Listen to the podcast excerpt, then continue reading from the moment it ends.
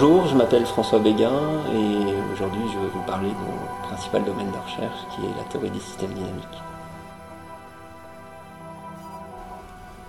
Alors, il va écrire un mémoire qui contient un nombre de résultats euh, absolument époustouflants et tous plus intéressants les uns que les autres.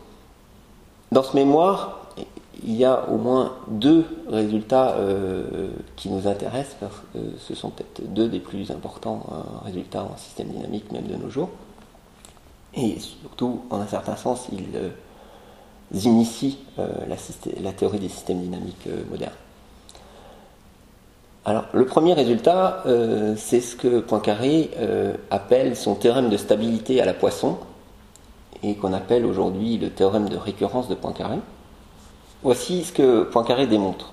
Poincaré démontre que si on considère un système solaire idéal, pour la plupart des positions et des vitesses initiales des planètes, le système va repasser une infinité de fois, infiniment près de sa position initiale. Ça veut dire que pour la plupart des états initiaux du système, par exemple, on n'aura pas d'éjection de planètes.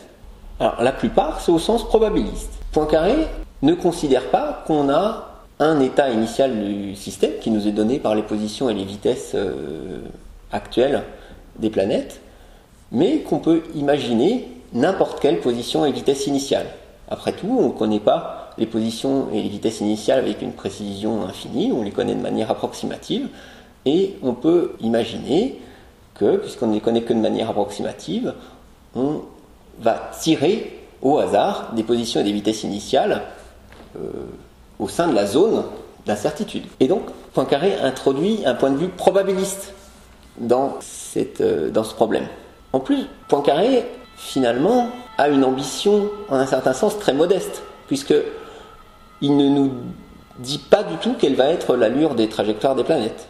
La seule information qu'il donne, c'est que le système va repasser près de son état initial. C'est donc une information très qualitative, très faible, mais c'est le premier résultat qui est valable en temps infini, qui concerne l'évolution à très long terme, et on va dire aussi long terme qu'on veut, du système solaire, et qui ne fait aucune approximation euh, sur euh, la loi d'évolution, qui ne concerne pas des développements euh, de la force d'attraction. Une autre chose incroyable, c'est que on avait les résultats de Laplace, Lagrange, Poisson, et tout ça, qui étaient de plus en plus sophistiqués, dont les preuves étaient extrêmement longue et basée sur des calculs euh, complexes. Le théorème de récurrence de Poincaré a une preuve qui tient en une demi-page. La, vraie révolution, c'est en aucun cas un tour de force technique, c'est juste changement complet de point de vue, une, une vraie révolution, une vraie nouvelle manière de penser.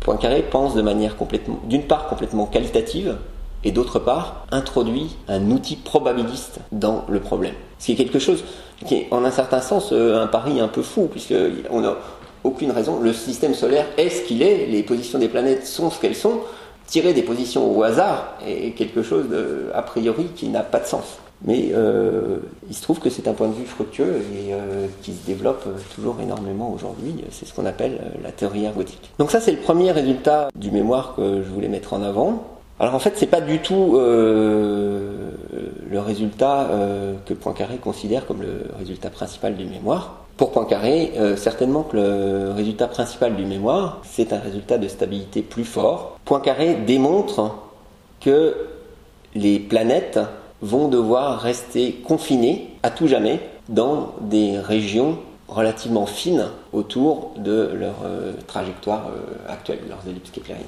Alors là, la preuve euh, est un peu plus sophistiquée, j'en reparlerai un petit peu tout à l'heure, mais c'est sûrement le résultat que Poincaré considère comme important. le mémoire comporte en exergue une phrase latine qui dit Les astres ne dépasseront jamais leurs limites et qui est donc une version codée en un certain sens euh, de ce résultat. Les mémoires étaient anonymes et donc cet exergue euh, euh, sert en fait distinguer les mémoires. Alors très bien, donc Poincaré soumet son mémoire. Il est évident dès l'ouverture des copies que c'est ce mémoire qui va gagner le prix. Les mémoires sont anonymes, mais tout le monde sait que c'est le mémoire de Poincaré. Donc Poincaré, euh, on annonce à Poincaré qu'il a remporté le prix, on lui verse la somme et on donne le mémoire à un jeune mathématicien pour qu'il euh, fasse le travail d'édition, qu'il fasse la relecture. Ce que fait Fragmen, et au bout d'un certain temps, Fragmen envoie un certain nombre de remarques à Poincaré et de questions. En gros, il soulève un certain nombre de points qui lui semblent obscurs et que Poincaré devrait préciser pour, pour aider à la compréhension. Tous les points, euh, essentiellement tous les points ne posent aucun problème. Euh, et Poincaré détaille un peu euh, les choses nécessaires, sauf un point qui concerne une des deux preuves que Poincaré donne de son théorème de stabilité. Parce que j'ai oublié de dire, que Poincaré, dans son mémoire, suggère deux preuves différentes. Poincaré se rend compte qu'effectivement, euh, sa preuve est loin d'être précise. Il essaie de la corriger, de la préciser plus exactement. Et puis il se rend compte qu'il y a un problème.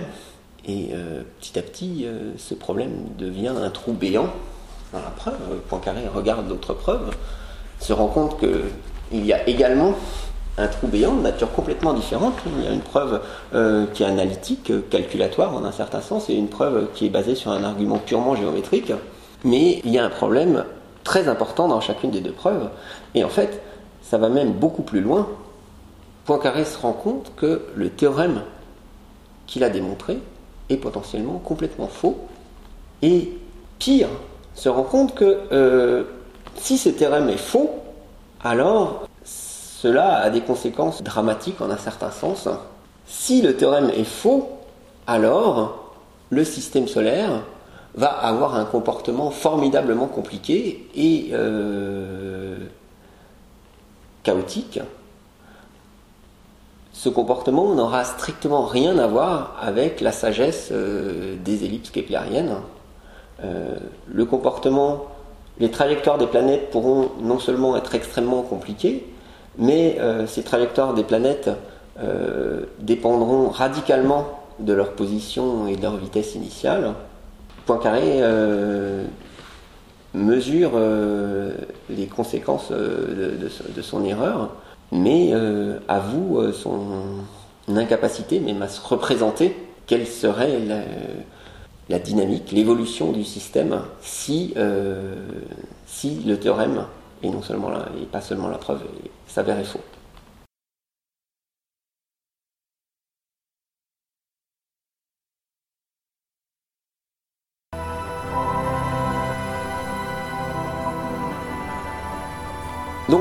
Bien sûr, Poincaré le signale, euh, explique tout ça à Mita qui est extrêmement embêté parce que le prix a déjà été annoncé, il a peur d'être. Euh, que ça vexe beaucoup le roi, que ça fâche beaucoup le roi. Euh, bon, il y a tout un, petit, épisode un peu rocambolesque où euh, Mita utilise euh, toutes sortes d'excuses pour essayer de récupérer toutes les copies du mémoire qui avaient été envoyées. il prétend qu'il y a des petites erreurs d'impression dedans, qu'il faut les récupérer. je crois qu'il envoie même un messager reprendre dans la boîte, le, manuscrit dans la boîte aux lettres de quelqu'un sans, le dire à quelqu'un, euh, le membre principal du jury, qui est Weierstrass, n'est pas informé de ce problème. Bref, Poincaré corrige le, mémoire, bien sûr, euh, sans le théorème qui est, faux, sans la preuve du théorème qui est faux. Euh, et on a une nouvelle version imprimée. Poincaré prend en charge les frais d'impression, qui lui coûtent d'ailleurs plus cher que le prix qu'il avait reçu. Ceci étant, bien entendu, euh, le mémoire mérite euh, toujours euh, très largement le prix pour les autres théorèmes qui sont dedans. Et en fait, paradoxalement, peut-être que l'apport le plus important du mémoire, c'est la découverte que ce théorème peut être faux et donc que le système solaire peut très bien ne pas être stable. En fait, c'est pas tant le fait que le système solaire pourrait ne pas être stable, euh, qui est important, mais plutôt la découverte d'un mécanisme très simple que Poincaré met à jour et qui est un mécanisme géométrique très simple et qui entraîne automatiquement euh, un comportement chaotique, extrêmement compliqué. Voilà. Alors, à vrai dire, les travaux de Poincaré vont être un peu oubliés. Je crois que sur le moment, ils n'ont pas été euh, très bien compris. Et euh, Poincaré n'a pas eu beaucoup de successeurs, à part euh, George Birkhoff.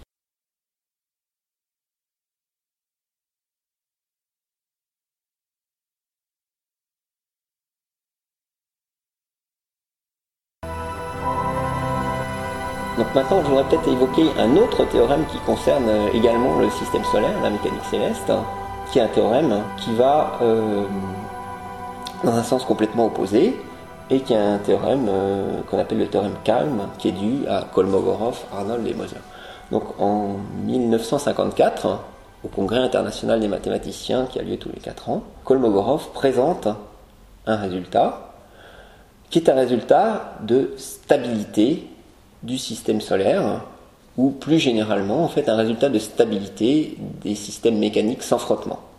Alors je vais préciser un petit peu. Parmi les systèmes mécaniques sans frottement, qu'on appelle les systèmes hamiltoniens, il y a ceux qu'on dit totalement intégrables. En fait, ce sont les systèmes euh, mécaniques sans frottement qui ont euh, un comportement très simple. Un exemple de tel système, c'est le système solaire où on négligerait les, attractions mutuelles entre les planètes, où on ne tiendrait compte que de l'attraction euh, du système solaire. Le comportement est très simple puisque toutes les trajectoires euh, sont des ellipses euh, keplériennes. Plus généralement, un système totalement intégrable, c'est un système qui a un comportement du même type, à savoir que toutes les trajectoires du système, quel que soit l'état de départ, vont être périodiques ou ce qu'on appelle quasi-périodiques.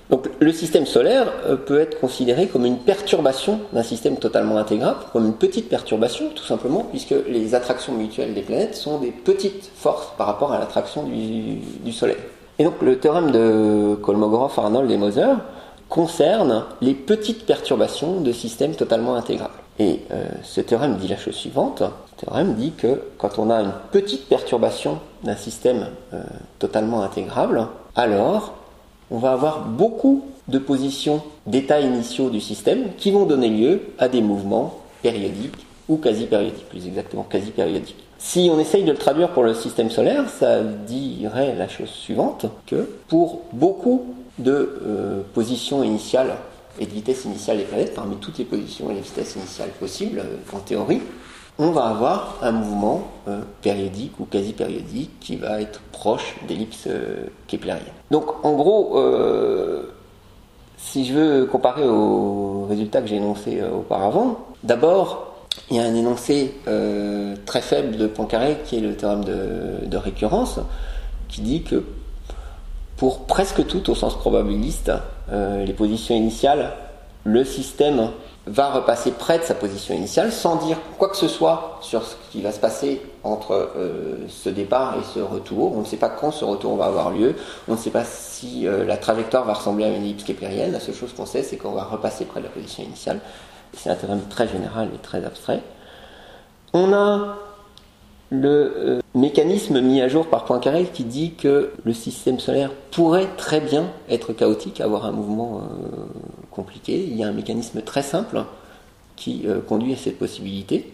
On ne peut pas exclure que ce mécanisme soit présent dans le, système solaire. Et on a le théorème de Kolmogorov, généralisé et précisé ensuite par Arnold et Moser, qui dit que, qui fait pencher la balance dans l'autre sens en disant que oui, mais pour beaucoup de euh, positions et de vitesse initiale, on va quand même avoir un mouvement euh, périodique et proche des l'ellipse keplérienne. Donc si on, a, si on a de la chance, euh, on va avoir un mouvement quasi périodique proche de l'ellipse keplérienne. Alors, quand je traduis ce résultat pour le système solaire, en fait, c'est un peu une escroquerie parce que le, le théorème CAM euh, en fait concerne des petites perturbations euh, de systèmes totalement intégrables. On ne sait en gros le démontrer explicitement que pour des toutes toutes toutes petites perturbations. Euh, alors que la perturbation liée par exemple à l'attraction de Jupiter sur la Terre n'est pas si petite que ça, c'est une perturbation qui est 25 000 fois plus faible que la force d'attraction du Soleil. Et on ne sait pas démontrer euh, le théorème CAM dans, ce cadre, pour l'instant. Alors, quel euh, genre de résultat euh, les mathématiciens qui travaillent en système dynamique essaient-ils de démontrer aujourd'hui? Alors, il y a plusieurs milliers de mathématiciens qui travaillent en système dynamique, ce serait très difficile de faire un panorama. J'ai peut-être donné des très grandes directions. Tout d'abord, le point de vue euh, probabiliste euh, qui avait été un tout petit peu esquissé euh, par Poincaré s'est beaucoup développé. Et surtout, on a découvert que les systèmes qui avaient un comportement chaotique pouvaient, en un certain sens, être faciles à étudier. A priori, découvrir qu'un système est potentiellement chaotique, comme l'avait fait Poincaré, c'est une très mauvaise nouvelle. Et c'est d'ailleurs essentiellement la seule chose qu'avait fait euh, Poincaré, c'est pas du tout, euh, dans son deuxième résultat, dire quoi que ce soit sur l'évolution du système solaire, c'est juste annoncer une mauvaise nouvelle, mettre le doigt sur euh, un mécanisme mathématique qui forcerait le système à avoir un comportement compliqué, sans rien dire sur ce comportement compliqué, en gros. Et euh, un système chaotique, euh, euh, de manière plus générale, c'est un système qui, a une loi d'évolution qui est parfaitement déterministe, mais et qui peut être très simple, mais qui a un comportement extrêmement compliqué et surtout extrêmement sensible aux conditions initiales, on dit. C'est-à-dire que quand on a une toute petite perturbation de l'état initial du système, cela va conduire à un comportement complètement différent à long terme. En fait, dans les années 1970 euh, à peu près, il y a eu un début de prise de conscience qui que euh, finalement les systèmes chaotiques pourraient très bien, en un certain sens, être faciles à étudier. Alors bien sûr, puisqu'ils sont chaotiques, on ne peut pas les étudier d'un point de vue complètement classique, au sens où euh, la sensibilité aux conditions initiales dit que si on a une position de départ donnée, on ne saura pas, qui est connue euh, avec une certaine imprécision, on ne saura pas dire dans quel état est le système au bout d'un temps très long donné. Par contre, euh, ce qu'on a découvert, c'est que il se pourrait très bien que ces systèmes soient faciles à étudier d'un point de vue probabiliste. Pourquoi? Tout simplement parce qu'en un certain sens, le plus le système est chaotique, le plus ce système qui a beau être euh, formellement déterministe se comporte de manière qui semble aléatoire. Ça veut dire que euh, ce qu'on constate, c'est que pour les systèmes les plus chaotiques, euh, on peut démontrer que ces systèmes euh, se comportent de manière de plus en plus aléatoire et tendent, quand le temps tend vers l'infini, vers un système probabiliste, purement probabiliste, aléatoire, non déterministe. Et euh, donc si on connaît la loi de probabilité de ce système, on va pouvoir faire des statistiques euh, sur le système dynamique déterministe euh, qu'on a pris au départ. Et donc on ne pourra rien dire sur une trajectoire précise, mais on pourra par exemple avoir des informations sur la probabilité que l'état du système se trouve dans telle ou telle zone. Donc ça, c'est euh, une première direction. Donc, euh, en gros, Poincaré avait euh, mis le doigt sur la possibilité d'avoir du chaos. Dans les années 70, on constate que pour les systèmes les plus chaotiques, on peut traiter ces systèmes, entre guillemets, de manière probabiliste. Et euh, hélas, euh, en un certain sens, euh, il y a le problème des systèmes qui ne sont ni très simples, ni mais n'appartiennent pas non plus à cette catégorie fermée des systèmes les plus chaotiques. Et donc il y a tout un pan des systèmes dynamiques qui s'appelle la théorie ergodique, qui consiste en gros à essayer de traiter de manière probabiliste euh, les systèmes qui sont un peu chaotiques, mais pas suffisamment. Un deuxième ingrédient, c'est euh, le fait qu'on a vite compris que on ne pouvait pas décrire de manière raisonnable le comportement de tous les systèmes dynamiques. Si on veut dire quelque chose sur toutes les lois d'évolution possibles, on n'arrivera qu'à dire des choses anecdotiques. Par contre, on peut essayer de dire des choses sur la plupart des systèmes dynamiques. Ça veut dire que là, euh, j'ai beaucoup parlé du point de vue probabiliste qui consiste à euh, considérer la plupart des positions initiales et des états de départ. Là maintenant, je ne suis plus en train de considérer euh, la plupart des positions et des états initiaux, mais la plupart des lois d'évolution. C'est-à-dire qu'on on se dit, après tout, cette loi d'évolution, euh, si je suis parti d'un système physique, euh, j'ai fait des approximations, euh, j'ai négligé des termes relativistes, j'ai négligé des météorites, et donc je ne connais pas ma loi d'évolution de manière exacte, hein. Et je peux essayer de démontrer quelque chose pour la plupart des perturbations de cette loi d'évolution. C'est ce qu'on appelle le point de vue générique.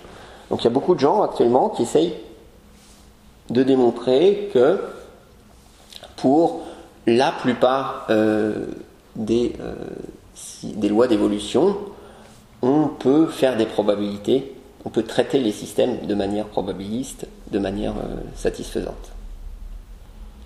Voilà. Alors, tout ce point de vue probabiliste, c'est aussi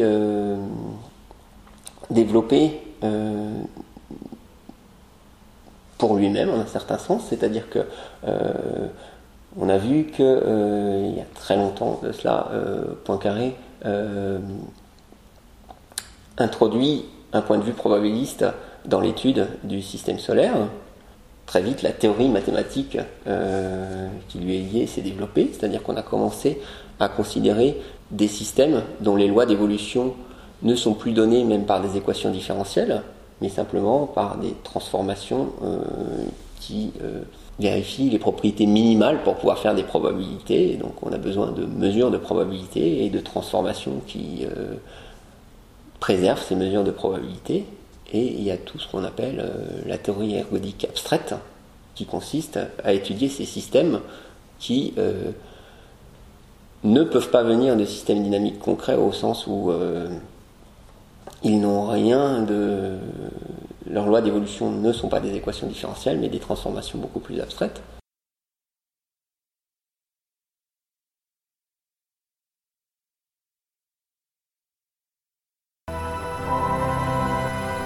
Si je veux donner un exemple de résultat sur lequel j'ai travaillé, il y a quelques années, avec euh, Frédéric Leroux et Sylvain Crovisier, nous avons essayé de montrer que certaines classes de ces, de ces systèmes dynamiques euh, dont les lois d'évolution sont des lois d'évolution abstraites peuvent en fait être réalisées par des systèmes dynamiques avec des lois en un sens euh, plus classique données par des transformations continues, quelque chose qui ressemble un peu plus à des équations différentielles. C'est en un certain sens le cadre naturel pour étudier de manière probabiliste les systèmes dynamiques, c'est ce cadre de lois uniquement mesurables abstraites, la théorie ergodique abstraite, mais ce qui nous intéresse au départ, c'est un cadre plus restreint, avec des lois qui sont au moins continues et euh, avec une régularité plus forte qui, vient qui viennent d'équations différentielles, disons.